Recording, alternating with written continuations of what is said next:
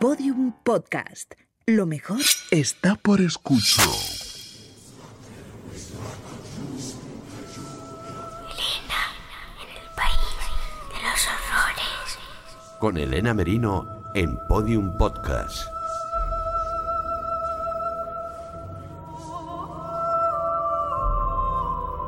Hola mis queridos secuaces, ¿cómo están? El podcast de hoy va a ser la crónica de uno de los días más felices de mi vida, así se lo digo, aunque esto nos aleje por completo del contenido de horror que suelo ofrecerles. Uno de los días más felices de mi vida que tuve el placer de compartir con el prescindible, con Salva La Roca. Y también es un precipitado y poco proporcionado, porque no va a estar a la altura, homenaje y agradecimiento que me gustaría tener a los profesores, inspector jefe Luis Miguel Gómez López y nuestro queridísimo inspector Prudencio Serrano Ruiz y también, por supuesto, al comisario José Luis Tejedor, director de la Escuela Nacional de Policía, al inspector jefe Jesús Óscar del Moral y también al resto de profesores, instructores y alumnos que afrontan esa etapa que es complicada y un poco dura de su paso por la Escuela Nacional de Policía, pero que afrontan no obstante, con tantísima ilusión, con tanta pasión y con tantísima vocación. Y como les digo, esto va a ser una crónica, así que empecemos desde el principio. Hace unas semanas, cuando estábamos en Madrid preparando el programa en vivo sobre el exorcista, recibí un mensaje que me produjo una honda emoción, créanme, una honda emoción. Este podcast pues no ha tenido la suerte o no ha estado a la altura nunca de ser merecedor de ningún premio. En alguna ocasión, pues hemos quedado finalistas, que no deja de ser no ganar. Tampoco estamos normalmente entre los primeros puestos de los rankings de los más escuchados. No se equivoquen, nos encantarían ambas cosas, pero bueno, pues no ha sucedido o no ha sucedido todavía. Sin embargo, ese mensaje que les menciono fue, es el mejor premio que ha recibido nunca esta periodista que lleva más de 25 años hablando de crimen y criminología con la mejor intención, que no quiere decir que haya acertado siempre, y que capitanea desde hace 13 temporadas este podcast, fiándose mucho de su intuición y confiando mucho en haber aprendido bastante en el camino, haber aprendido sobre todo a que nunca se sabe lo suficiente y para eso están otros profesionales a los que se puede escuchar atentamente. Ese mensaje venía del inspector Prudencio Serrano, profesor de métodos y técnicas de investigación en la Escuela Nacional de Policía de Ávila, quien quería invitarnos a visitar el centro y conocer el trabajo de formación y entrenamiento que realizan los aspirantes tanto a la escala básica, los que serán agentes de policía, como a la escala ejecutiva, los que serán inspectores, después de su paso por esa escuela, a la cual acceden al superar la oposición. No es un camino nada, nada fácil. Ya lo verán o ya lo sabrán después de terminar de escuchar este programa de hoy. El premio en realidad para mí fue que además me dijera el inspector Serrano que él era fiel oyente de este podcast. Es decir, es un secuaz.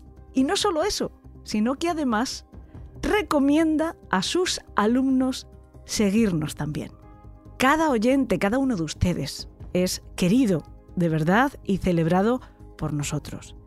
Pero deben de estar de acuerdo conmigo que en este caso, todo un inspector de la policía que además imparte clase a futuros policías de métodos de investigación, pues es un oyente altamente cualificado. Y si a él le gustamos, tanto como para recomendarnos, es como si un buen jurado te vota el mejor de tu categoría. La invitación a esa visita llegó además muy oportuna porque preparábamos un viaje a Salamanca para hacer una presentación de los libros de la colección en la piel del asesino y una sesión de firmas y simplemente tuvimos que incluir una parada en Ávila. Salvo yo creíamos que la visita a la escuela pues sería de mediodía más o menos, de una mañana, para no interferir tampoco el ritmo habitual de sus clases ni de su quehacer diario y sin embargo nos atendieron durante día y medio. La Roca y Merino fuimos dos reclutas patosos durante ese tiempo. Nuestros guías y anfitriones, el inspector jefe Luis Miguel Gómez, y el inspector Prudencio Serrano habían preparado una visita completa. Una visita que no se iba a limitar a mirar, sino en la que además pudiéramos experimentar, salvando por supuesto las distancias, las prácticas y las experiencias que los aspirantes tienen que aprender e interiorizar en los 9-10 meses en el caso de la escala básica y durante dos cursos en el caso de la escala ejecutiva que van a pasar en la Escuela de Ávila. Haciéndoles un resumen rápido, pudimos revelar huellas, identificar balas, identificar fibras y cabellos, analizar sangre, hacer fuego y hasta disparar, que tengo que confesarles que fue lo que más nos emocionó, aunque seguido a corta distancia por todo lo demás, porque ya saben que al fin y al cabo, cualquiera que viva el suceso como lo vivimos nosotros, quiere ser policía, aunque sea por un día. La Escuela Nacional de Policía de Ávila es inmensa. Cuenta con más de 55 hectáreas de terreno, donde se encuentran una enorme zona docente con aulas, laboratorios, una galería de tiro subterránea, biblioteca, etc. Diseñada de tal modo que los alumnos en cada jornada, moviéndose entre clase y clase, caminen unos 10 kilómetros. Solamente la ampliación de ese ala es conocida como la T4.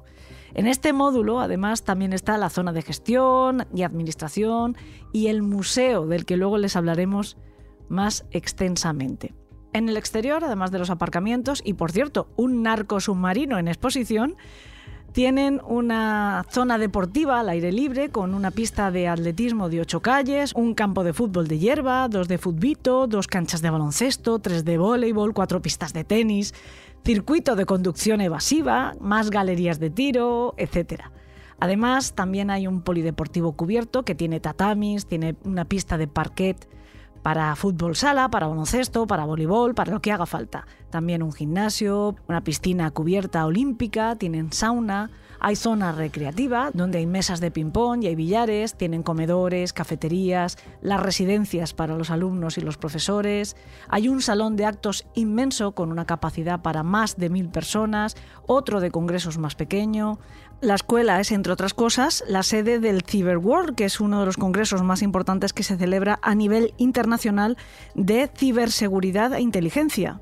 Como digo, la Escuela Nacional de Policía es una pequeña ciudad dentro de una ciudad, o incluso no tan pequeña.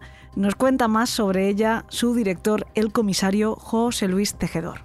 Los aspirantes a Policía Nacional eh, van a atender una serie de asignaturas, una serie de prácticas, una serie de experiencias que les van a formar como tales. Pero entiendo que algunas cosas eh, no se enseñan en los apuntes ni en los libros, sino que son más bien una enseñanza en valores. ¿Cuál diría José Luis Tejedor que es lo más importante que tienen que aprender los que van a ser el día de mañana policías nacionales de nuestro país? Eh, pues sí, bueno, pues efectivamente has tocado, eh, digamos, el, punto clave en la formación policial. Es evidente que, que, los policías, pues hombre, tienen que conocer técnicas, tienen que conocer procedimientos, tienen que conocer legislación, eso es evidente, ¿no?, para desarrollar el trabajo. Pero todo eso serviría de poco o de nada si no se sustentara sobre una serie de valores que son los que, digamos, los que dan sentido a la labor policial, ¿no? De hecho, eh, nosotros cuando los alumnos llegan, lo primero que ven en la, entrada principal del edificio, digamos, es el ideario de la formación policial, ¿no? Pone que en concreto son cuatro palabras, servicio, dignidad, entrega y lealtad, ¿no? Esos son, digamos, el ideario de la formación y, lo que tratamos de transmitirles en esta escuela desde el primer momento, ¿no? Además de los conocimientos, como decía antes, sobre todo, pues ese espíritu de pertenencia, esa disposición al servicio de los demás, ese, eh, en definitiva, todo, todo, todo, todo, todo, el basamento de lo que sería la labor policial futura que van a desarrollar. Esta no es una profesión que se elija en una lista de oficios futuros cuando uno llega, pues como nos pasa casi todos, ¿no? Hay, hay gente que tenemos desde muy jóvenes, desde casi niños, eh, claro lo que queremos el día de mañana. Eh, otros a lo mejor pues enfrentan a ese futuro más adelante, durante mm, pues los estudios de mm, con 12 años, 13 años, cuando están llegando pues a, ese bachiller, a esa formación profesional, empiezan a plantearse. Pero yo creo que lo de ser policía no es algo que se elija en una lista, que quiero ser de mayor, ¿no? Es algo que se siente eh, eso, desde casi el principio de tu vida, o no tienes futuro como tal, ¿no? No, no, no, no es un oficio más, esto eh, tiene que ser muy vocacional. Efectivamente, no, no, no es un trabajo más, no solo la policía, hay, una serie de trabajos eh, de profesiones que, que, que, son algo más que una profesión. ¿no? Nosotros siempre a los alumnos les decimos que no se trabaja en la policía, que se es policía. El ser, el ser policía implica que se es durante las 24 horas del día, es decir, que uno siempre tiene que estar dispuesto a, servir a los demás, es decir, a, a, ayudar a quien lo necesita, a intervenir en caso necesario, incluso aunque no esté de servicio. Entonces, eh, nosotros siempre transmitimos a nuestros alumnos que la policía es algo más que un trabajo. Y quien no lo vea de esa manera, pues probablemente se está equivocando de profesión. ¿no? Hay otras muchas profesiones tan útiles y tan importantes como la policía, pero que a lo mejor no requieren un grado de implicación tan grande. ¿Quiere decir que todos los policías tengan ese grado de implicación? Nosotros entendemos que la mayoría sí. Entonces, eso es algo que, nosotros tratamos de transmitir desde el primer momento que entran en la escuela, porque, como saben, para, para ingresar en la Policía Nacional necesariamente tienen que cursar eh, su formación en esta escuela, tanto para ingresar como policías de escala básica como para ingresar como escala ejecutiva, como inspector de escala ejecutiva. Entonces, efectivamente, eso es algo que es, es, algo que, que, que, que hay que asumir desde el principio. Yo que ya tengo unos cuantos años, me acuerdo de una serie de cuando yo era pues muy pequeña que se llamaba Fama y que empezaba con un discurso de una de las profesoras metiéndole miedo a los alumnos y yo creo que todos hemos pasado por ahí, ¿no? Yo me acuerdo también en mi primer casi primer día de universidad que un profesor nos dijo, "Los que estéis aquí pensando que esto es una carrera fácil, ya podéis volveros a casa, etcétera, etcétera." ¿Vosotros le soltáis ese discurso a los aspirantes de policía o entendéis que ya la durísima oposición que ellos han superado ha sido filtro suficiente como para que ellos estén muy convencidos de lo que están a punto de empezar? A ver, nosotros evidentemente cuando vienen les, pues no, si no ese discurso les soltamos uno parecido, ¿no? Les leéis la cartilla también. Sí, sí, se, se, se podría decir que sí, ¿no?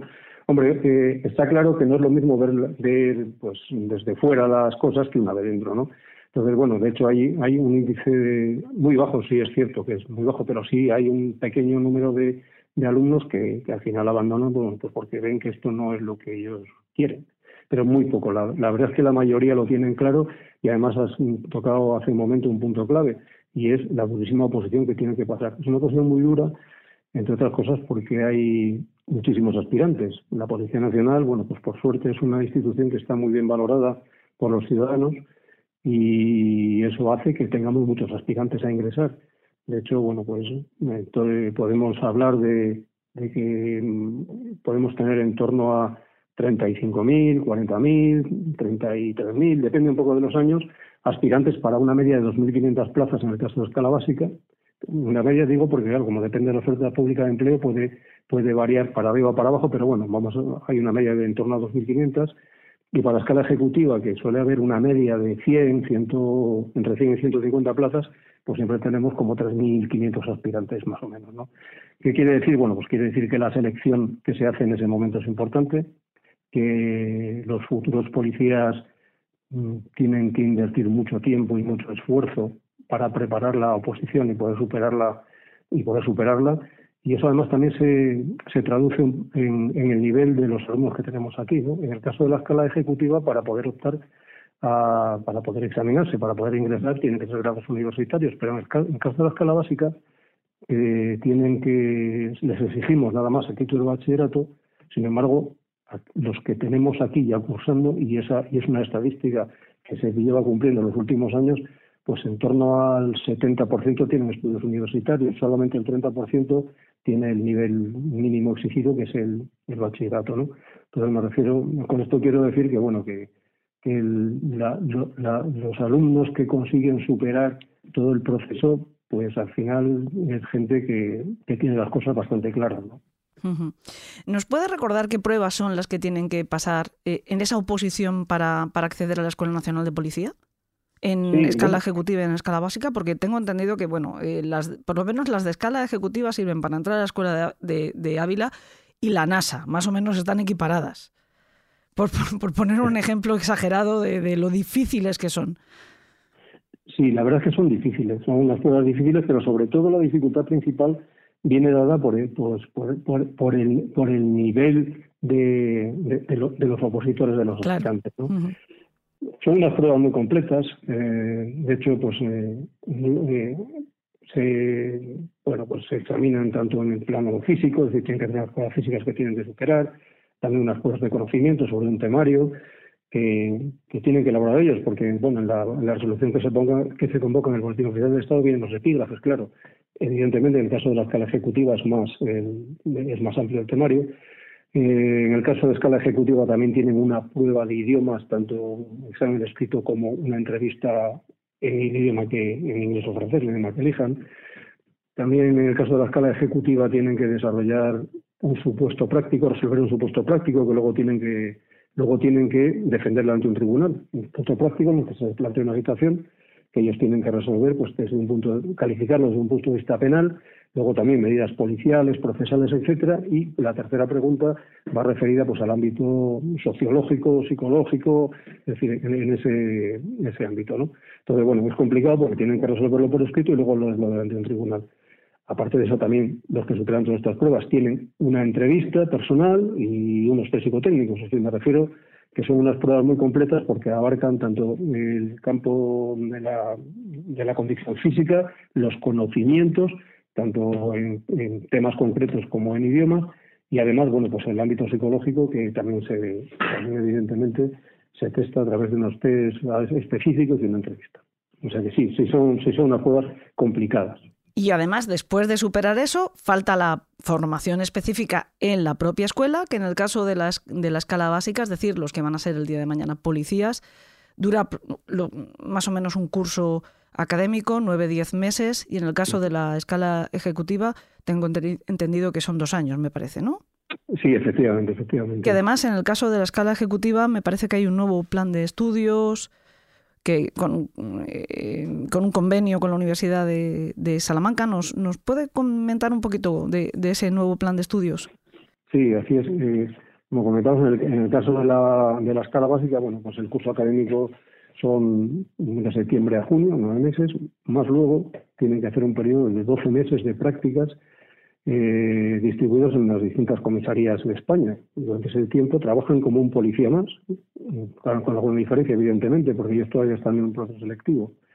Eh, tienen que rotar por los distintos servicios de la comisaría con arreglo a un protocolo establecido y están sujetos, lógicamente, a evaluación. Y además no deben no pueden intervenir solos, siempre tienen que ir acompañados de un policía ya profesional. Eso sería la formación de la escala básica. En cuanto a la escala ejecutiva, efectivamente, con la, con la creación del nuevo centro universitario de la policía, pues ha variado el plan de estudios. De hecho, este año estamos iniciando un nuevo plan de estudios, estamos finalizando el plan de estudios anterior e iniciando el plan de estudios nuevo. Eh, en el plan de estudios anterior había dos cursos académicos también y luego siete meses de prácticas. En el nuevo plan de estudios eh, se ha reducido un poco el tiempo, un primer curso académico interno y el segundo curso un cuatrimestre sería aquí, presencial en la escuela, y otro cuatrimestre sería de prácticas profesionales. La diferencia fundamental también es que una vez que superan nuestros cursos, eh, su título de inspector es un título, es un máster universitario oficial. Hasta ahora era una equivalencia máster.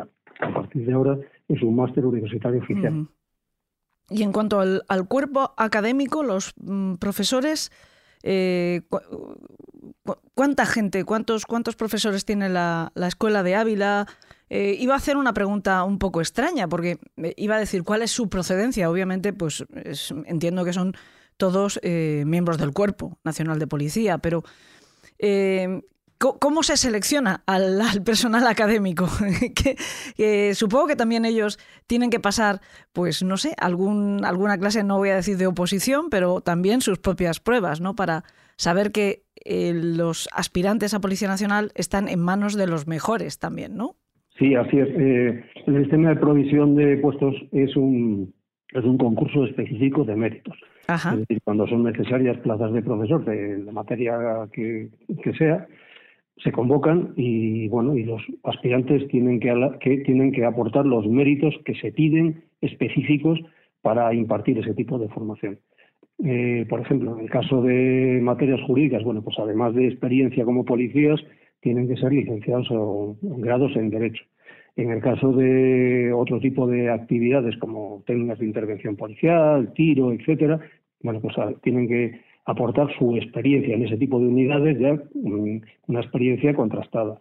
Es decir, que es un concurso específico de méritos donde no hay no hay, bueno, no hay y sí, porque porque después de aportar los méritos tienen que pasar una entrevista, que bueno, pues se contrasta un poco pues aquellas bueno, pues lo que han aportado y su experiencia, etcétera, ¿no? Es decir, que sí es un es una es una pequeña oposición, digamos, ¿no? Pero bueno, es un sistema de un concurso específico de méritos cómo se proveen las plazas de profesor para la policía para los policías eh, en el caso de usted, José Luis Tejedor, eh, nos, comentaba también la, vez anterior que tuvimos la ocasión y el placer de, hablar, aunque tuviéramos el problema con el maldito micro, que, bueno, pues no es su primera vez en, en, la escuela de Ávila, aunque en las veces anteriores fue instructor, fue profesor. En esta ocasión lleva unos cinco años como, como director de la escuela que ha disfrutado todos sus destinos, también incluso cuando salió de, la propia escuela, aunque no era esta, era la anterior, me parece, ¿no? Cuando, estaba situada, me parece que era la escuela de huérfanos donde estaba... Sí, era, el antiguo colegio, colegio, de, huérfanos, ferroviarios, que hoy en día, bueno, pues es un edificio donde está ubicado el, la Universidad Católica de Ávila, por ejemplo. y, y, bueno, que lleva cinco años como, como director de la escuela, que todos los destinos le, han gustado, pero que como profesor también lo disfrutaba mucho y que era precisamente instructor de, tiro, me parece, y no sé si también de, defensa policial o algo parecido es el nombre de la asignatura. Sí, así, es. La, primera vez que viene a la escuela, de, mi primer destino fue en Barcelona, ahí estuve destinado ocho años y pico, y la primera vez que vine a esta escuela fue como profesor de defensa personal eh, a continuación también empecé a dar clases de, porque también con cualificación en ese campo, también empecé a dar clases de tiro. Luego fui coordinador, de, jefe del departamento y coordinador de la formación de la escala básica.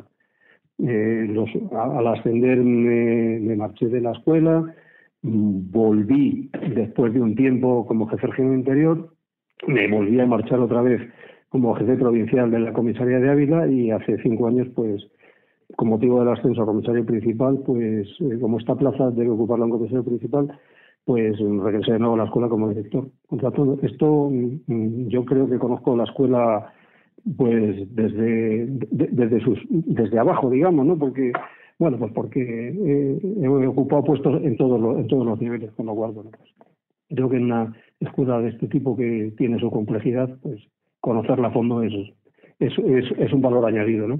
Y una tranquilidad y sobre todo habrá visto pasar muchas, muchas promociones. Si no recuerdo mal, la fecha de inauguración de la escuela es el año 86. 86, correcto.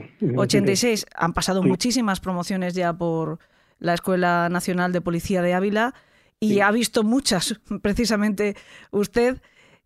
¿Cuál es el día más emocionante? ¿El día en que llegan los mm, cadetes? No sé si es el, también término correcto llamarles cadetes o aspirantes, como les he estado llamando hasta ahora, o el día de la jura de, el cargo como policía. ¿Cuál le parece a usted que es el, eh, incluso eh, eh, como experiencia propia, para, para usted mismo, cuál fue el día más emocionante? ¿El día que entró o el día que salió ya como policía? Pues si tuviera que elegir entre los dos días tendría un problema. Porque, sí, tendría un problema, porque desde luego el día que uno ingresa eh, es la culminación de un sueño por el que ha luchado y que, lleva que lleva persiguiendo durante tiempo y tiempo y esfuerzo, ¿no? Entonces el, el, hecho de entrar, eh, las expectativas que uno tiene, la, la, la, la novedad, el, el, por fin entrar, estar donde uno ha luchado tanto por, por estar, pues es, perdón, pues es muy importante, ¿no? Y desde luego el día, el día que, que uno ya culmina la formación, sale, tira la voz al aire, etcétera, pues ya es, mm, digamos, la, la, culminación de todo eso. Por lo tanto, mm, yo no sabría elegir, no sabría qué decir si me piden que tenga que, elegir entre el día el primer día y el, y el, de la finalización. Creo que los dos días son igual de emocionantes. Creo que sí. Y en cuanto, bueno, yo la sensación que yo tuve el día y medio que, que, nos dedicaron, que se dice pronto, nosotros pensábamos que iba a ser una mañana para no interrumpir demasiado el ritmo de la escuela y tuvieron la generosidad, madre mía, de dedicarnos prácticamente un día y medio. Eh, y la sensación que yo me llevé, sobre todo al ver a, los alumnos, eh, de aquí para allá por esa inmensa escuela que es enorme, es gigantesca, nos chivaba también que de extensión es más grande incluso que lo que queda intramuros de, del propio Ávila, o sea, del Ávila original, digamos. Es más Sí. pequeño el Ávila original. Bueno, Ávila luego se ha expandido, obviamente, ¿no? Y es, es más grande, pero, pero que la extensión eh, de la escuela es casi más grande, ¿no? Cin- más de 55 hectáreas creo que tiene la escuela, sí. 57 o 58 hectáreas. 55, sí, sí, exacto, exacto. La escuela tiene una extensión de 55 hectáreas. No, la verdad es que desde fuera no se aprecia que está dentro para verlo, ¿no? Porque al pasar, bueno, pues uno ve la cúpula, el auditorio, etcétera, y da la sensación de que ese es el trozo de escuela. Sin embargo, son 55 hectáreas, sí. Y la verdad es que la curiosidad es que Ávila intramuros, intramuros hablamos, evidentemente, son 33, es decir, que es, que que Bastante grande. más pequeña, sí.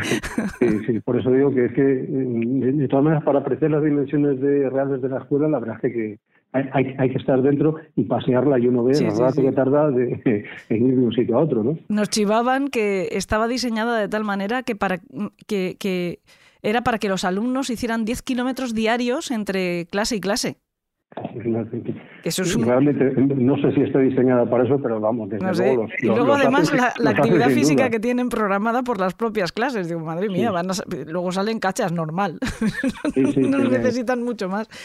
Eh, la, pregunta que yo le, quería hacer, bueno, o, la reflexión, la sensación, es que eh, veías esa actividad mm, con- constante de alumnos de arriba para abajo, con las mochilas, eh, saludando, em, y, también una sensación constante de camaradería. Esa es la palabra que a mí me inspiraba verles juntos, comentando al salir de las clases. No sé si esa es la palabra que cree que define eh, el paso de estos chicos por, por Ávila y el paso, por lo tanto, también, o, o- esa, eh, de, esa formación, de esos valores que también hay que transmitir a los aspirantes a policía, si esa palabra es también uno de esos valores eh, que, que se llevan dentro de, de la carpeta de materias, ¿no? Camaradería, compañerismo.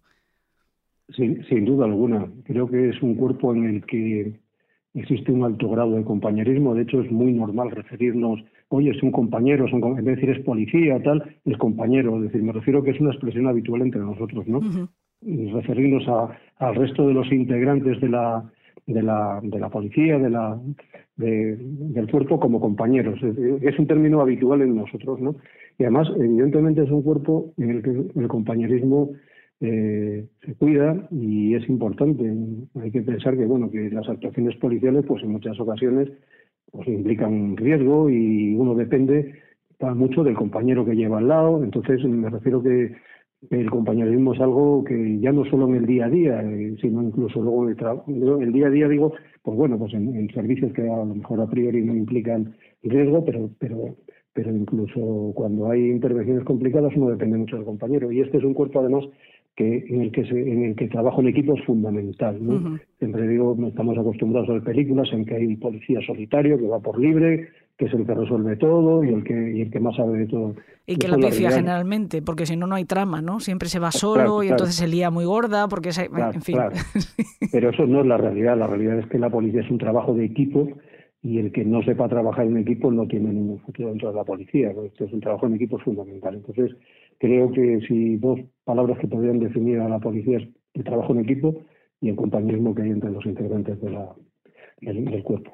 Pasa además otra cosa, y es que la escala básica, y me parece que el primer eh, curso de la escala ejecutiva son internos, no sé si me eh, equivoco, Sí, sí, sí, no, no, eso sí, es así. y que además eh, el régimen interno dentro de la academia es compartiendo habitación, me parece que Sí. cuatro compañeros. Entonces, eh, si no hay camaradería, es un poco complicado porque tienen que no solo pernoctar, sino que estudian normalmente esos cuatro compañeros juntos. Al Sí, final eh, son una mm, enorme familia y son lo que tienen, porque eh, muchos de ellos vienen de distintos puntos de España, que muy lejos no tienen la posibilidad a lo mejor de volver tan frecuentemente a casa como quieren. El, año sigue, la vida sigue sin ellos ese tiempo. Puede ocurrir eh, cosas muy bonitas en sus familias y cosas muy terribles en su familia que a ellos les pilla lejos, como a cualquiera que hemos tenido que alejarnos de nuestras casas respectivas. Y eso, la vida sigue. Y ustedes tienen, ustedes y sus compañeros, el resto de alumnos tienen que ser los sustitutos de esos referentes cercanos, ¿no? De esas familias, de sus amigos. Son ustedes lo que, lo que hay en ese tiempo. Evidentemente. Por una parte, pues el hecho de la convivencia crea lazos de amistad que duran toda la vida. Yo ingresé en este cuerpo hace 43 años y sigo teniendo relación de amistad con compañeros que, bueno, que que en su momento tenía más cercanía a las cosas. Se crean unos lazos para toda la vida y luego, evidentemente, pues bueno, están los alumnos aquí están desplazados de sus familias, en algunos casos muy lejos, depende de la procedencia geográfica ¿no? de cada uno. Y sí, eh, eh, lógicamente, cualquier problema que tengan, cualquier situación, eh, bueno, pues que requiera nuestra ayuda, etcétera, evidentemente siempre estamos dispuestos a ayudar. De hecho, los alumnos para el trabajo del día a día están agrupados en secciones, que son en torno a 42 más o menos, depende, 42, 43, y cada sección tiene un tutor, un profesor que además de ser profesor es el tutor de esa sección, digamos, y es el, primer eslabón en la cadena al que, al que recurren en caso de que tengan algún tipo de problema, necesiten ayuda o necesiten algún tipo de, bueno, pues de ayuda, información, asistencia, etcétera, ¿no? Y sí, evidentemente, además de además de, lo que ponga la norma, nosotros somos muy conscientes de que debajo de un uniforme siempre hay una persona. Entonces, mm, creo que mm, nuestra idea es que además de lo que, de, lo que les corresponda, les ayudamos en lo que necesiten. Y bueno, eso creo que es una constante que, tenemos que mantener durante toda, durante toda nuestra estancia en el cuerpo. Y ya, para no hacerle, eh, quitarle más tiempo, hay una última pregunta que quería hacerle, porque la Escuela Nacional de Policía de Ávila no solo se dedica a la formación, y además no solo a la formación de la Policía Nacional, sino que además ustedes imparten cursos y formación a otras policías de otras naciones, de otros países. Hay intercambio, hay cursos, hay colaboración con otros países, pero hay otras actividades. Mm, cuya sede es la Escuela de Ávila. Eh, efectivamente. Por una parte, nosotros eh, impartimos formación, eh, además de nuestros policías, a la Policía Local de Castilla y León, se forma con nosotros desde el año 1999. El Servicio de Vigilancia Aduanera también se forma con nosotros desde 2017. Se están también desarrollando aquí en la escuela cursos del Cuerpo Europeo de Fronteras, de Frontex, también se, están impartiendo aquí en la escuela. Eh, hay, como comentaba antes, acuerdos de cooperación con distintos países, tanto a nivel europeo como fuera de Europa, que implican pues intercambio de profesores, intercambio de alumnos, etcétera, ¿no? Y además de eso, pues efectivamente, pues organizamos otro tipo de actividades. Por ejemplo, eh, todos los años, en el mes de junio, organizamos el, Congreso de Ciberseguridad Ciberbull. Iniciamos esta aventura en, el 2019 eh, con un congreso presencial en los años siguientes, 2021, bueno, pues todos sabemos que como consecuencia de la pandemia no, se podían hacer este tipo de eventos y continuamos haciéndolo en formato online. Incluso en ese formato, no, bueno, pues la verdad que nos sorprendió porque ahora mismo, pues andaremos, eh, habrán como en torno a, a 180.000 más o menos inscritos de más de 80 países. Y, y, continuando ya con, con la formación presencial, con el Congreso presencial, en el 2022 y en el 2023 le hicimos los, los siguientes congresos con notable éxito de participación, cada vez más, cada vez más gente interesada tanto en patrocinar como en participar, etcétera, y estamos preparando el de 2024, que será en junio también de, de ese año, 2024. Entonces, bueno, eh, ya la verdad es que es un congreso de ciberseguridad que se ha posicionado como de los más importantes que hay en este país y seguimos trabajando en ello. Es decir, que Creo que además el, tema de la ciberseguridad es algo que a nivel policial debemos trabajar mucho, porque bueno, ya estamos viendo que, la delincuencia cada vez va más por ese camino, que ahora mismo aproximadamente uno de cada cinco delitos se cometen a través de la red y, y tiene una tendencia a, crecer. Entonces, bueno, creo que es un, campo en el que no podemos descuidarnos. También hemos creado un equipo de, de los e-games un equipo formado por, por, policías, también para, para, digamos, para participar. No solo se trata de que haya policías jugando a, a juegos, juegos de estos electrónicos, no, no, es que ahora mismo es un, es un campo en el que los jóvenes eh, están muy volcados y por lo tanto es un campo abonado para los posibles ciberdelincuentes, por lo tanto es, es, un, es un ámbito en el que la policía tampoco puede descuidar su, su presencia y su, y, su actuación. Es verdad que la policía siempre decimos lo mismo, ¿no? Al final, desgraciadamente, el I más D son los delincuentes y la policía generalmente tiene que eh, ir detrás, ¿no? Porque ese es el papel. Desde, desde que el mundo es mundo, el caco va adelante y los persecutores, persecutores, bueno, la palabra no, sé que me quiere tropezar ahora, persecutores tienen que ir detrás, si no, no serían persecutores, ¿no? Pero eh, afortunadamente nuestra policía, pues cada vez es más eh, avanzada. Desde luego, yo le decía eh, durante ese día y medio que estuve con, ustedes, le decía a Luis Miguel Gómez y a, Prudencio, les decía, para mí la Policía Nacional de España es una de las mejores del mundo, por no decir casi la mejor, y ellos, bueno, pues con cierta modestia eh, decían, bueno, intentamos, intentamos, y al final me confesaron que también objetivamente tienen que valorar que es así, aunque ellos estén dentro y quieran mantener esa, esa modestia, pero es cierto, o sea, eh, eh, somos de las, o son ustedes, yo aquí ya como los equipos de fútbol, cuando ganamos me meto dentro, pero es verdad, ¿no? Que es de las mejores policías, de las más preparadas eh, del mundo, aunque no siempre se tenga un buen día, por decirlo de una forma coloquial, ¿no? Pero es así, es así. Por eso también estamos formando a otras policías, ¿no? Sí, la verdad es que somos un poco referente en muchos campos, ¿no? Y sí, pese a que sea una falsa modestia, nosotros intentamos que esto sea así, creo que eso es mérito de todos, porque es trabajo de todos, como, como he dicho hace un momento, la clave es eh, trabajar todos en equipo y, y, todos con el mismo objetivo, que es perseguir a los delitos, que efectivamente, por desgracia, en, muchas ocasiones mm, somos reactivos, pero lo que pretendemos y en lo que trabajamos es, ser preventivos, que sería el ideal, ¿no? Es difícil porque, bueno, los delincuentes, pues, en muchas ocasiones van por delante y tenemos que ser reactivos, pero desde luego nuestro trabajo, nuestro objetivo es ser cada vez más preventivos y menos reactivos. Es decir, si, si evitamos que se cometa un delito es mucho mejor para el ciudadano, para las personas que lo sufren, es mucho mejor no, no, evitar que se cometa, que desde luego resolver no ha cometido, porque aunque se resuelva el ciudadano ha sufrido ya un perjuicio. ¿no? Entonces, bueno, por eso trabajamos en ser más preventivos que reactivos. Muy bien.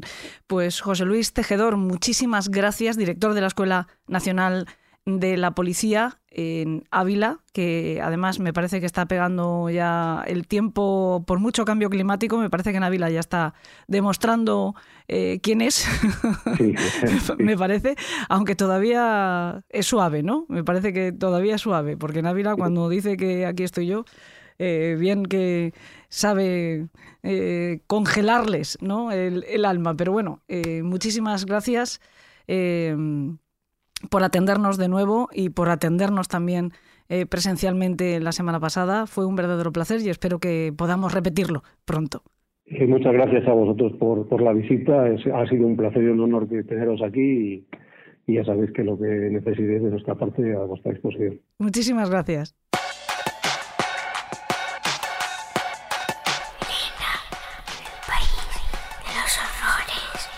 Con Elena Merino en Podium Podcast.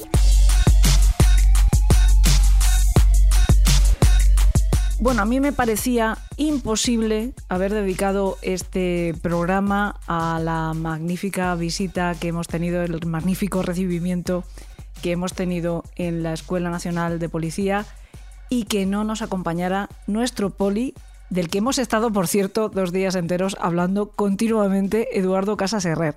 Hola, Eduardo, ¿cómo estás? Hola, Elena. Muy bien, muy bien. Pues lo dicho, que es que hemos estado dos días en la que fuera tu casa durante un tiempo. Sí.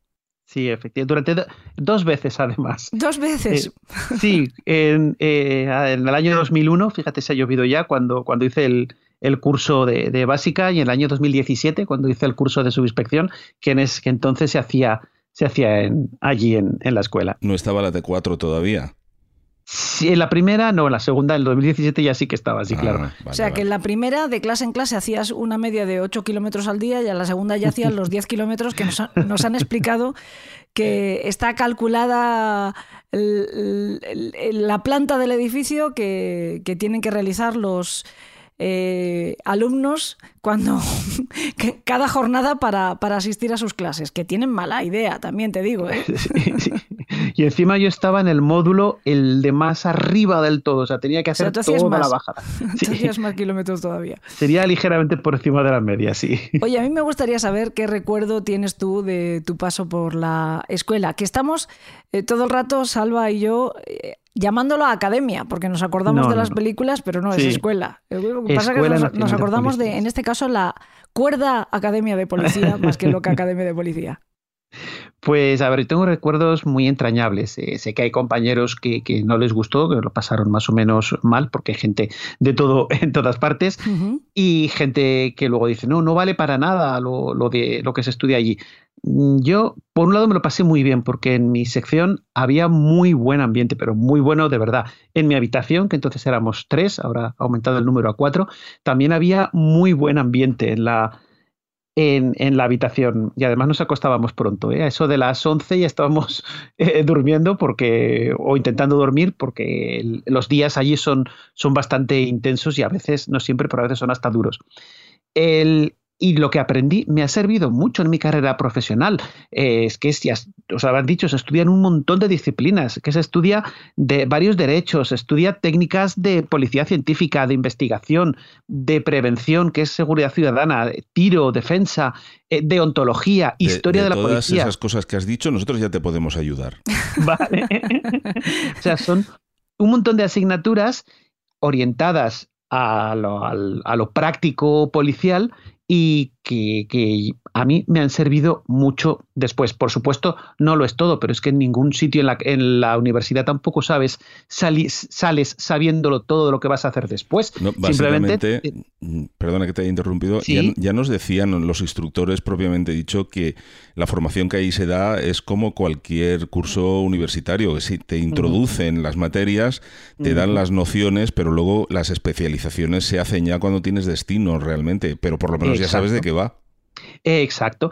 Es una visión general de, todo lo que es la policía y en algunas cosas mm, más que general, ¿eh? porque hay asignaturas con bastante carga. Pues eh, derecho penal, por ejemplo, tienes que saberlo bastante. Eh, derecho procesal también tienes que saber algo, al menos algo. Y por supuesto las especialidades de, de cómo se investiga, cómo se hace la seguridad ciudadana o cómo trabaja la policía científica, tienes que saberlas. Por supuesto no vas a saber el 100%, ni el 50%, pero es que yo llevo 20 años en, delitos tecnológicos y no sé el 100%, sé de mi apartadito mm, un poquito, ¿vale? Pero eso pasa en todas partes y sería muy presuntuoso si, si me creyera otra, otra cosa. Además que lo hemos hablado muchas veces contigo en el programa, que al fin y al cabo, si hay una profesión en la que os tengáis que actualizar continuamente, que de eso se trata es precisamente la policía, porque vosotros tenéis que investigar siempre y tenéis que perseguir siempre a alguien que va a ir por delante. Por eso, perseguís, si no, no tendría mucho sentido. ¿no?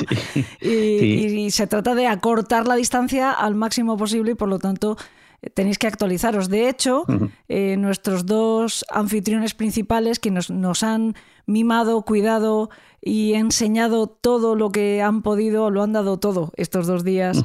eh, para nosotros han sido precisamente instructores o profesores de técnicas de investigación y del Departamento de Policía Y Científica. ¿no? nos hicieron especial hincapié en que precisamente lo que tú estás haciendo no es algo que pueda hacer cualquiera, que es bastante duro y complicado.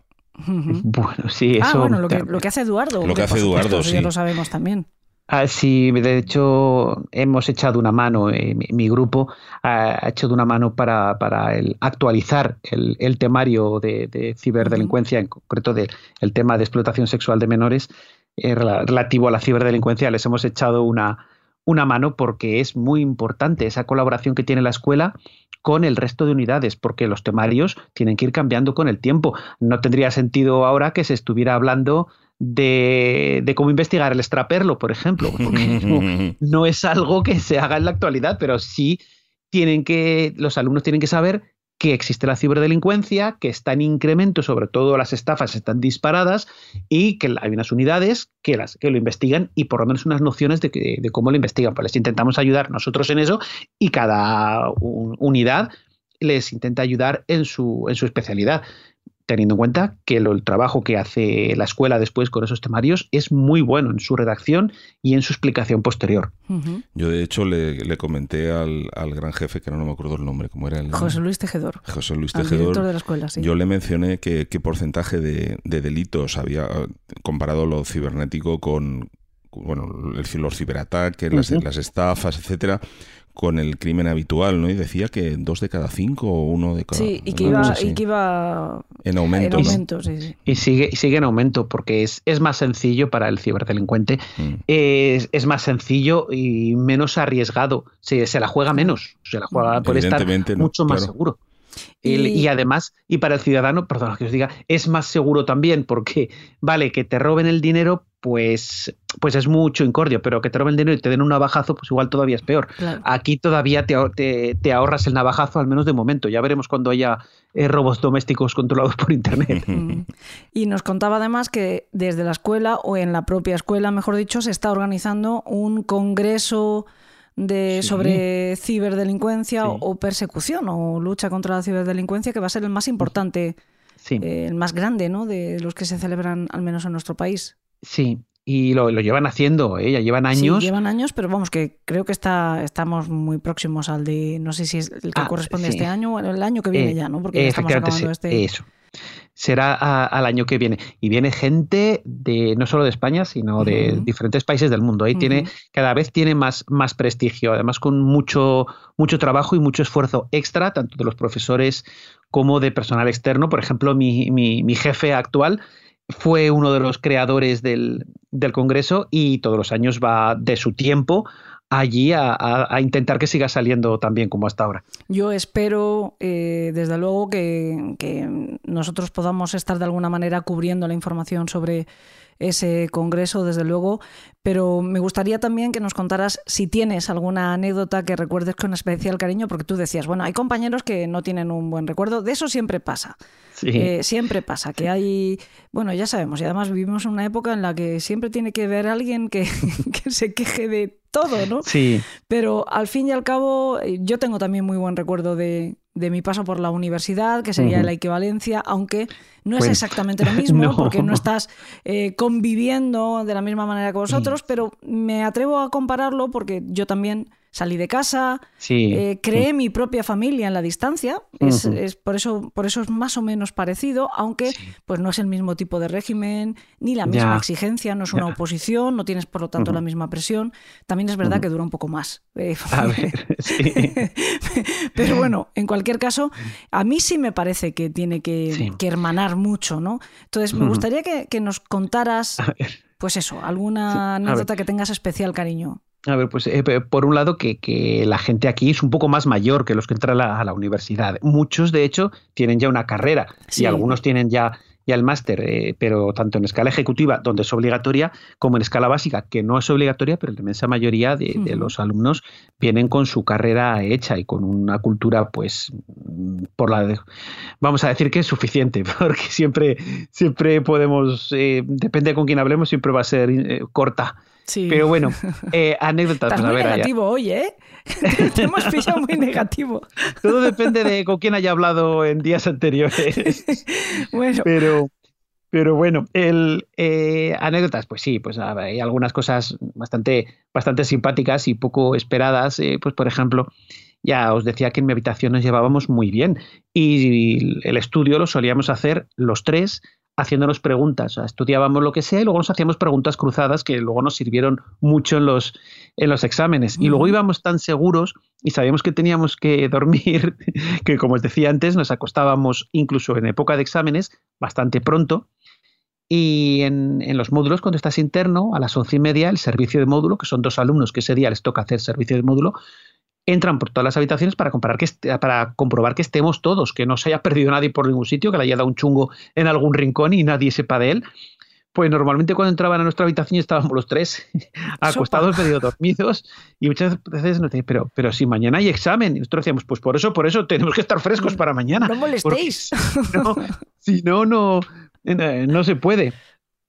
Él es una de las, de las muchas anécdotas. Eh, había después en, en clase, había bastante buen ambiente, incluso con, con los profesores y, y, había chistes cruzados siempre, por supuesto, siempre dentro del, del respeto, porque sí. a los profesores hay que, hay que respetarlos el, al máximo, ya lo que son la, la autoridad, porque tened en cuenta que en una academia, en una escuela, pero decía academia en un término más general, pero sí. en una escuela en la que puede haber 3.000 o hasta 5.000 personas, si no se lleva un régimen disciplinario estricto, eso se vuelve incontrolable, claro. incontro muy incontrolable. Entonces hay que ser bastante, bastante estricto. Ya digo que yo, lo, yo tengo mucho cariño por mi, mi paso por la, por la escuela. Ya te digo decías, que. De, perdona, perdona. Sí, no, que ya te digo que el día que a mí me echen de Marvel, me pienso presentar a, a enseñaros a hacer retratos robot. Porque ahí sí que no habéis avanzado nada. ¿eh? Te, no. Tengo que decir que estáis muy verdes. Yo, a ver, ha estado presumiendo los dos días para ver si lo cogen, ¿eh? Ya te ha estado enseñando todo lo que sabe hacer para, oye, mira, mira, mira, yo sé hacer esto, ficharme, ficharme. Y encima hicimos también la prueba de disparo que, que casi que no nos pueden decir que no. Bueno, ya. Estábamos muy contentos porque no se nos había dado mal. Y por la noche nos pusimos un vídeo de instrucción de tiro real de la Escuela uh -huh. Nacional de Policía de Ávila. Y se nos vino el mundo encima. Dijimos, somos unos mataos. Salva. No tenemos ni idea. Ellos nos han dado mm, muchas felicitaciones y nos han aplaudido para que nos sintamos contentos, pero mm, no valemos para nada. Como los chiquillos. Porque en realidad se veía pues al grupo de verdad de aspirantes a la policía que ya llevaban un tiempo, como las distintas prácticas que se hacen. Nosotros. A ver, Elena, que así, nosotros hemos tirado una vez. Claro, eso es lo que os iba a decir. La primera clase es también. Nos, nos sentimos todos... unos dotados y no lo somos. bueno, la primera clase también es así. La gente normalmente no ha manejado un arma casi nadie. Eh, en fila, con mucho cuidado, manteniendo las normas de seguridad al máximo, que seguro que os insistieron. Sí, claro. Las normas. Sí, dedito. por supuesto. Sí, sí. sí el, y nunca se apunta a alguna cosa que no sea el blanco, etcétera. Salvo que le quieras dar. Exacto, solo debes de apuntar a aquello que quieras destruir.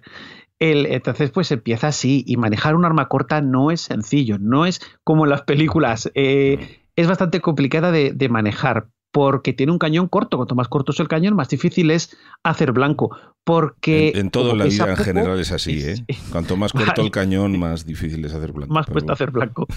eh, tiene un retroceso que, como pesa poco, pues te pega un trayazo bonito en, en la muñeca. Y más si es un revólver. Las pistolas compensan sí. parte con la expulsión del, del, la de la vaina. Uh -huh. Pero así, el que utiliza la, el, el, retroceso de los gases para alimentarlo. Entonces, como lo utiliza para eso, no te lo comes tú. Pero el revólver, por ejemplo, te lo comes entero en la muñeca. Y cuando pegas, llegas pegados 30, 40 tiros, empiezas a decir, parece que me molesta un poco la muñeca. Bueno, pues, como se nota que también Eduardo es instructor de tiro, le, te mandaremos no una foto de nuestras dianas que nos las han dado de recuerdo. Yo la voy a poner en mi despacho como aviso a navegantes, porque he de vale. decirte que hice unos cuantos blancos. Pues como tiene que ser, eh, con un buen instructor se, se, consigue un buen resultado. Yo no soy instructor de tiro, ¿eh? yo hago mis prácticas reglamentarias y alguna extra que me puedo permitir, pero yo no soy instructor. Ahora, ahora ya nos atrevemos a desafiarte. No, no, vale. no, yo no, yo no, no, no, no, no, tú con Salva, ¿eh? Yo soy, yo, yo aspiro a ser una trooper de Star Wars, o sea que no. Vale. Oye, a ver, para troopers ya podemos entrar, tal como estamos, ya, para troopers ya nos cogen. Y también te quería preguntar, ¿tú has regresado alguna vez a la escuela como para sí. dar alguna charla? No, no, sí. no sí. como profesor exactamente, pero bueno, pues uh -huh. como profesor por lo menos por un rato. Por ¿no? un día, sí. Me, me, han llamado. ¿Qué tal ha sido esa experiencia? Eh, ha sido, son experiencias bonitas. He dado eh, durante varios años, eh, daba un, una clase entre dos y tres horas a, a escala ejecutiva sobre lo mío, sobre investigaciones de, de explotación sexual de menores en Internet. El, intentaba hacerla lo más amena posible y notaba una cierta un cierto feedback positivo de los, de los alumnos, porque eh, estar en el auditorio con todo a oscuras, oyendo algo que estás obligado a oír, pues igual no es lo mejor del claro. mundo, pero yo mm. notaba que había un buen porcentaje de gente que sí que, que, que estaba, que, le, que estaba atenta a lo que se le contaba y que, y que le interesaba. eh, y, ade- y además no solo he vuelto para eso, que han sido experiencias muy bonitas todos los años. Además, una vez me llamó el club de lectura que hay en la escuela, me llamó para hablar de Madrid 2030, eh, Ah, muy eh, grupo de homicidios, también con, con portada de, de Salva, y Mm. también fue una experiencia muy bonita el, el que te acojan en la que ha sido tu casa, que dicen que nunca se es profeta en, en la propia tierra, que, que te acojan y que sea un trato tan bonito como fue aquella jornada de presentación del libro con alumnos. ahí sí que eran todos voluntarios, claro, porque el club de lectura es voluntario, nadie lo obligan a pertenecer a un, a un club de lectura. y Fue, Oye, que yo me fui fijando en los carteles y había un eh, concurso de relatos de la policía Sí, eh, con sí. una buena dotación económica de premio, ¿eh? Y luego un concurso de novela. O sea, que es que es verdad que los policías tienen una Sí. fuerte afición literaria, ¿eh? No, no hay pocos eh, policías escritores y buenos, ¿eh?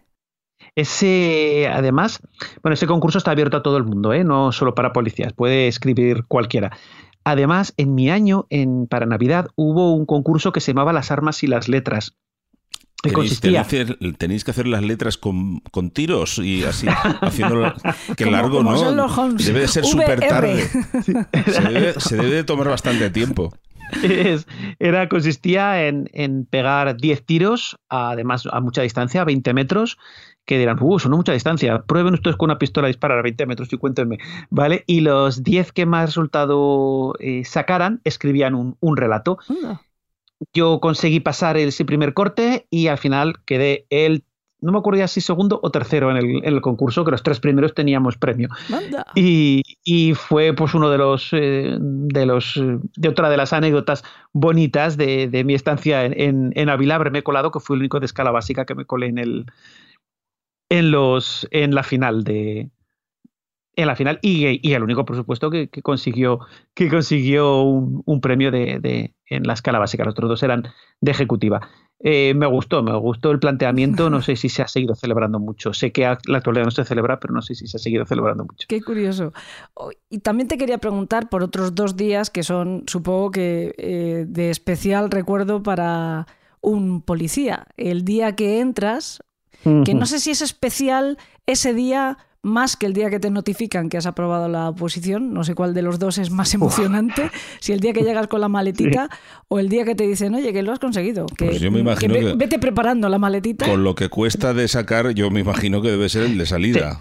Eh, efectivamente. Eh, a ver, no, a ver, el día más, más estresante, y realmente es estresante, es el día que estás esperando el- si te han dicho que, es- que has aprobado o no, porque llega un momento en que ya están las listas, se empieza a decir, están las listas, están las listas, pero nadie las tiene. Luego empieza a saberlo alguna gente que, que, las, que las ha conseguido de alguna forma, pero no ha conseguido la lista, ha conseguido saber si está o no está. Y es una tensión máxima, pero máxima, que, que yo que soy una persona muy, muy tranquila, tenía un dolor de tripa intenso que era de los propios nervios hasta Claro. que me dijeron que sí, que había aprobado, porque es que es el todo o nada. Si suspendes, tienes que volver a empezar de cero. Es que nos dijeron que hay gente que repite ocho veces, ¿eh? Mm. Sí, sí, sí. Hay gente que está repitiendo hasta que lo consigue. Y tiene que ser duro. ¿eh? Yo aprobé la primera, así que no puedo decir eh, el- si hubiera sido capaz de, de Pues aguantar es, ocho es muy veces. difícil lo que tú conseguiste. También nos dicen Sí. que la media son tres veces. Pero bueno, Ah. es muy difícil lo que tú conseguiste. Enhorabuena. Vale, gracias. A ver, que nosotros, nosotros te tratamos de tú y bromeamos contigo y tal, pero debe- eh, tenemos que hacer esto arrodillados como mínimo. No, Sí, no, sí, no. Bueno, eh, ese, te, te, comenta, te dijeron por fin que estabas y Sí. bueno, un día tuviste que preparar tu Que- maleta y presentarte Que ir allí. en la escuela. Sí. tuvimos un lío, tuvimos un lío para ir, y eso lo tengo que contar también, porque claro, yo de Zaragoza pues llego a Madrid, en que me quedo en casa de mis tíos, al día siguiente vamos a coger el cercanías, tal, tal, el cercanía, vamos, el media distancia que llega hasta Ávila, y cuando estoy esperando, cierras puertas y se larga. Entra, Uh. porque la gente en Madrid entra como entra, todos a- al tropel, cierras puertas y nos quedamos allí. Y Los de miro a un lado, Zaragoza miro, son más lentos. pues miro a un lado, miro al otro y había otras dos personas que digo, a ser lo mismo. Ávila, ¿verdad? Sí, sí, sí. ¿Qué hacemos? pues la verdad que estaban bastante nerviosos. Digo, mira, tenemos dos, dos posibilidades. Vámonos a la estación de autobuses a ver si sale alguno. Y si no, pagamos un taxi entre los tres y ya está. Y ya va está, a ser una pasta, pero, pero nada, y cogimos un autobús, llegamos muy bien, llegamos eh, de sobra y entramos allí y allí. Allí no era no es la tensión de si estás aprobando o no, pero porque es máxima ilusión estás cumpliendo tu sueño, estás como en un sueño realmente y máximo descoloque, porque el primer día es, em, pues eso sí que se parece bastante a lo que se ve en las en algunos vídeos de americanos de las academias de policía americanos de les hemos dicho aquí me cago en la leche aquí todos ya aquí muévanse muévanse te van diciendo por números o por letras los que tienen que ir a cada sitio y venga venga venga no apoyen la porque encima mm, en mi año igual ha cambiado un poco no te dejaban apoyar la maleta así que con todo el peso en los brazos Oh. hasta arriba y, Y tú que te habías que llevado los peluches y todo que tenías en Zaragoza, madre mía. Pues todo, todo apurado, ¿no? Porque tienes un. Te, te dicen que lleves lo mínimo posible y realmente es que es mejor que a lleves. Eduardo mm, se habría llevado libros seguro, que los Sí, que pesan, y pesan, mucho. y pesan, sí. Pesan me acuerdo mucho. que me estaba leyendo, en aquella época me estaba leyendo Los Miserables de Víctor Hugo. Nada, Me- nada, una los- cosa estaba- ligerita, sí. Sí, y me estaba acabando liviana. el primer volumen y empezando el segundo. O sea, lleva los dos libracus. Muy bien. Pues te pegaba más el marqués de Sade para lo que ibas a hacer. No, para lo que me esperaba. No, no, pero allí, allí no, ya digo que no es. Hay disciplina, pero me gritaban más en mi casa cuando era chaval. O sea, no había mucho, mucho problema, problema por eso. Así que y elijan compañero y tal, ¿no? y allí todo no, eso. allí no, no eliges compañero. Allí ah, te lo asignado, vale, vale, Sí, allí te van metiendo de, de tres en tres, como va siendo el orden alfabético, Vale. así te van poniendo en los. Muy bien. Y como soy de la C, pues arriba del todo. Y luego arriba tienes el día todo. de la jura de cargo, que ese también debe de ser un día muy bonito. Sí, a ver, sí, bueno, eso es el que le gustan un poco los espectáculos. Yo soy un poco más frívolo o menos frívolo en eso. y me da un ¡Ay, poco- qué Me da decepción! un poco igual. ¿Pero lanzaste la Porque, gorra ver, o no?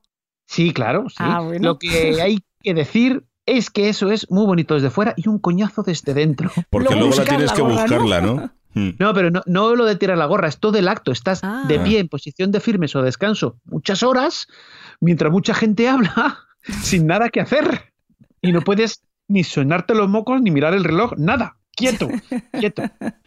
Algunos, Pero- depende de los días, algunos caen, eh, pierden el conocimiento. Claro, sí. ¿Y si te da un apretón? Ay, Pues Salva, qué preguntas más tontas, che. que, uy, me ha salido un che, ¿eh? Para que se Sí. identifique de dónde vengo. Bien, De eso, no pasa de- de nada. Argentina. Mucho orgullo de dónde vengo. Pero es, es un acto, sobre todo yo creo que dedicado a los familiares, que también, oye, Sí. eh, tienen que A estar ver. muy orgullosos y su esfuerzo hacen, aunque sea el sacrificio de dejar de verte durante un tiempo. que- que sí, Bueno, que a es- veces no es un sacrificio, también Por te digo, depende de a quién pierdas de vista, ¿eh?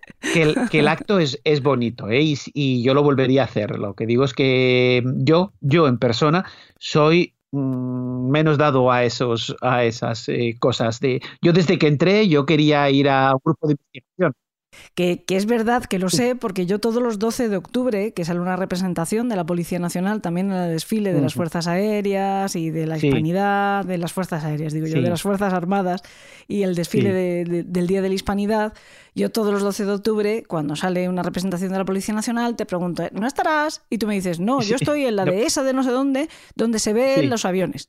Los Y aviones Estoy efectivamente con mis, sí. con mis perritas o estoy con metal o que estoy no sé qué Sí. para ver los aviones. Y, y Eso tú mismo, te sí. quitas de medio rápidamente con los desfiles. Pues, ni siquiera me lo han ofrecido nunca ¿eh? elegirán a unidades que sepan desfilar mejor porque nosotros que trabajamos de paisano y que no nos ponemos el uniforme más que para eventos o cuando me toca ir a la tele o cuando me toca ir a algún programa como al vuestro Mm. que, que cuando voy como policía, pues voy como policía y voy de uniforme, salvo. Entonces, no, no vestimos y te tendrían que dar, tendríamos que ensayar mucho, mucho tiempo para salir medio decente, pues ya cogen a gente que está más preparada.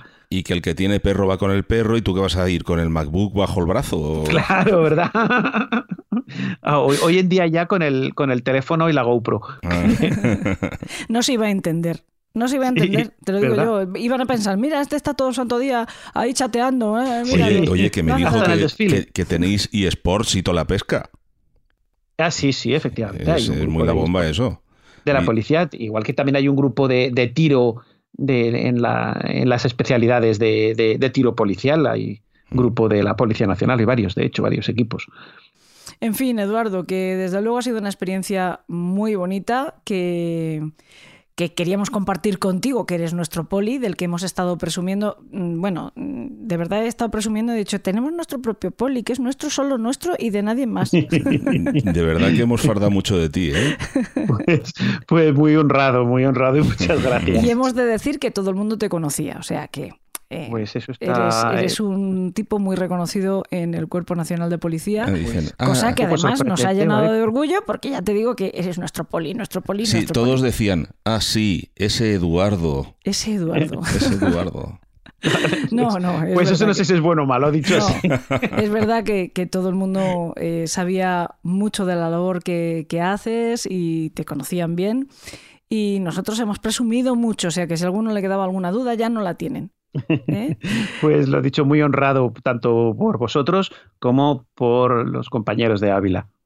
Así que ha sido una experiencia maravillosa. Como de momento, he, he de decirlo, hasta ahora eh, este podcast, siempre que ha tenido que eh, hacer alguna cosa relacionada con la Policía Nacional, la respuesta siempre ha sido magnífica. Siempre que hemos tenido que pedirles una colaboración, pues para hablar de alguna técnica, contar contigo para que nos expliques el trabajo que hacéis en la unidad o cualquier otra cosa, nunca ha habido ningún problema.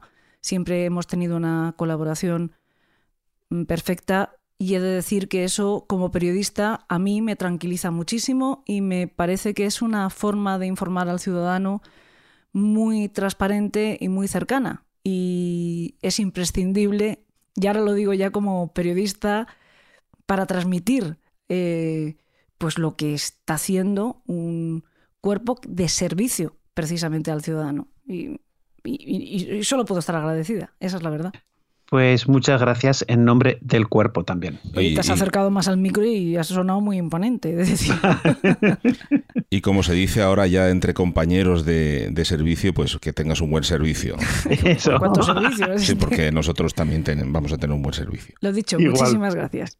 Igualmente. Un beso enorme. Hasta Un luego, beso. abrazo. Hasta luego.